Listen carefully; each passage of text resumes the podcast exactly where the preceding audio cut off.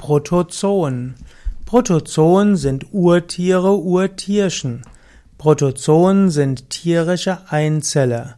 Protozoen haben also echten Zellkern, sie sind einzellige Lebewesen, sie bilden zusammen mit den Algen und Pilzen das Unterreich der Protisten, allerdings sind die Protozoen Tiere und die Algen und Pilze werden dem Pflanzenreich zugeordnet.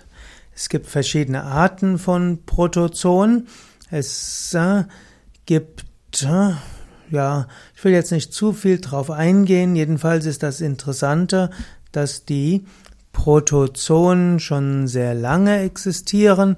Protozoen gehören zu den Urtieren, den Tieren, die schon sehr lange existieren. Protozoen haben auch eine gewisse Bedeutung für den Menschen. Es gibt die sogenannte pathogene Protozoen.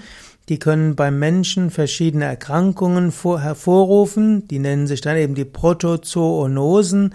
Beispiele für Protozoonosen, also Erkrankungen, die durch Protozoen hervorgerufen werden, sind Malaria und auch die Amöbenruhe.